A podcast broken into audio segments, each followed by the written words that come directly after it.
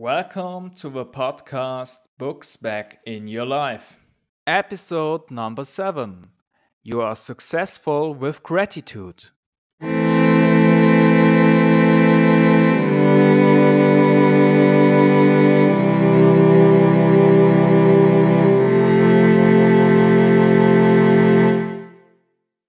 Lack of gratitude is something that is often criticized. But how does this fit together when we ourselves often forget to be grateful? Have we forgotten to be grateful or do we even refuse to be grateful? It is always easy to portray other generations or social classes as ungrateful. However, this rather leads to a circular motion around a problem and not to its solution. It will be difficult to associate gratitude with unpleasant feelings. Negative associations with gratitude. It doesn't necessarily mean that you are a bad person if you are ungrateful. I know I'm going out on a limb here, but you should always take external circumstances into consideration. How could you associate gratitude with negative experiences and become ungrateful? 1. dot Association with submission Your rescuer in distress has averted the danger and now you fear that you must do whatever your rescuer asks of you. 2. Association with loss Someone finds your wallet and you have to pay a finder's fee. Maybe you had the idea to find it yourself. 3. Association with weakness slash envy You are made aware of all the abilities you lack. You also want to be so strong and clever to be able to protect yourself. 4. Association with guilt You were helped and now the same is expected of you at another time. Replace the wrong associations with positive associations. When your helper becomes your friend and you become his friend. 2. You like to donate money because you want to reward honesty. 3. You look at what your rescuer does better. He shows you the way to success if you accept him as a role model. 4. You help someone else out of a jam. Not out of guilt, but as a test that you now know how to do better. No one will see themselves as ungrateful across the board. However, you should reflect on your behavior every now and then. Ungratefulness subliminally works against your goals. Everyone has had a weak moment when they act ungrateful. If you have the courage to admit your mistakes, you show strength even if it makes you feel weak. Positive chain reactions. If you openly express your gratitude, you show positive feedback to the people who do you good or slash and help you further. How does your environment know that they treat you right if you don't give them feedback? If we travel way back in time, gratitude was a survival strategy of a group.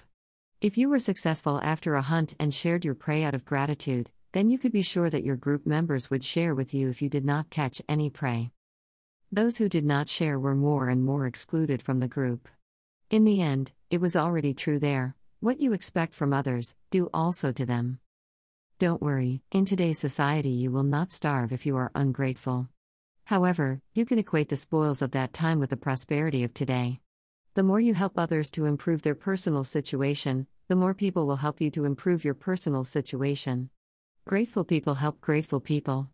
It is as simple as that. Or is it? You will always meet people who are ungrateful. The trick is to distinguish grateful people from ungrateful people. In addition, gratitude depends on many factors mood, culture, social environment, education. The idea of being taken advantage of and then being worse off tastes bitter. Ask yourself what sign you want to send to the outside world? Playing grateful? In the long run? It doesn't work. If you deprive your helpers of the bread to live on, you also make them destitute. Whether they see through you or not. If they can't help you at all, they won't help you.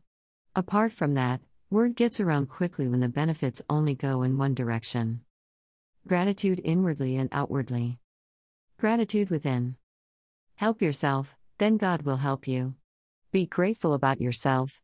With this, I don't want to conjure up narcissism, but to encourage you to be content with yourself. Or better put, be grateful to have you. I have me. I am me. Now, the following might sound childish or even paranoid a la Fight Club. How will you expect help from yourself if you are not grateful for you? Will you continue to support yourself if you don't direct gratitude inward?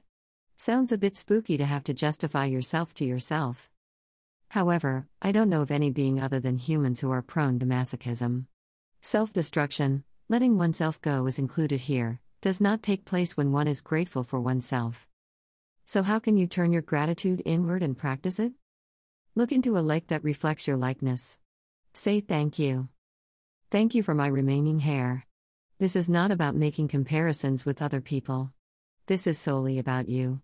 So it's not about having more hair than others, but having hair at all, somewhere for sure. You do the game with your eyes, with your nose, your hands, and all other body parts you should be thankful for. It's not necessarily necessary to trumpet it out loud. You will either be called a narcissist or an escaped patient. So, as long as you are not sure that no one is watching you, an inner monologue will do. You can also be grateful for your abilities. Thank you that I can run, jump, and swim. Thank you that I can breathe without worries. Thank you that I can think clearly. As you can see, it's not really hard to find something to be grateful for. Outward gratitude. A sincere smile is a big thank you to those around you. In addition, a nice greeting to every acquaintance you meet. Most people take it for granted. Have you ever been offended by an honest smile? Or has it lifted you through the day? Watch your facial expressions to determine if you are grateful for your life right now. Say yes to life. It needs to be deeply embedded in your consciousness. Order and cleanliness. Are you grateful for your inventory and your premises?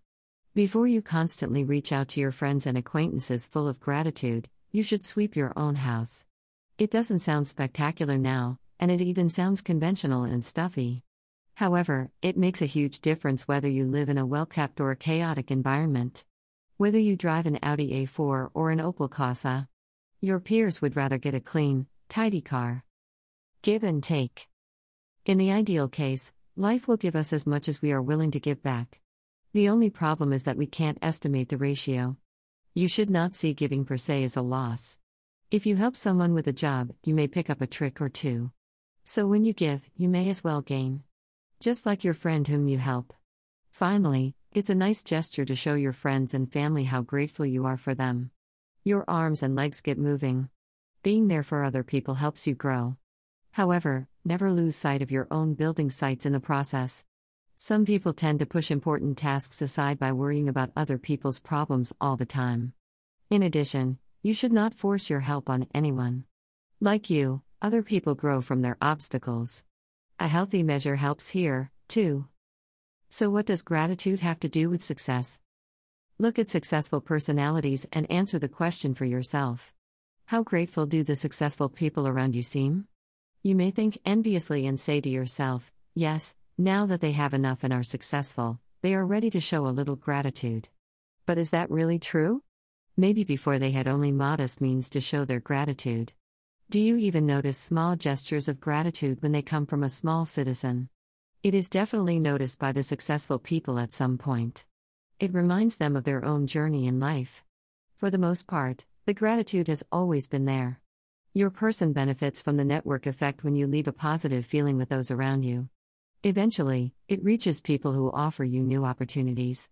You trigger positive follow up reactions until it goes over your head and you become ungrateful with snubbing your peers. Quintessence Deep inside, every human being has the aspiration to live with gratitude. I would even argue that it is in the true nature of man. It is at least an important building block to feel fulfillment. So, as early as possible, one should break away from associating gratitude with bad feelings. Further, we ourselves have the expectation that everyone knows what gratitude in itself means. So it is obvious that society does not consider it necessary to address it. However, the more one deals with the topic, the less tangible it seems. A simple thank you can give a person the sign to move on. If something is available for free, it doesn't necessarily mean it has no value. For understanding, you can imagine water in a desert. We can decide for ourselves whether we want to tap new sources or move through the desert. After a long stretch of thirst, we realize the difference between a value and the price of something. Leading by example is a good way to propagate behavior. I would like to express my gratitude here for all the opportunities and privileges that have come my way so far in my life.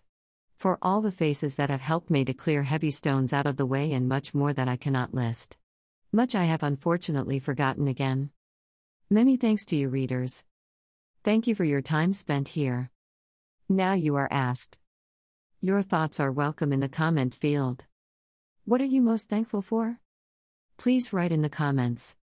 The following books have inspired me for this blog Desert Novels The Alchemist by Paulo Coelho, Dreamcatcher by Marlo Morgan.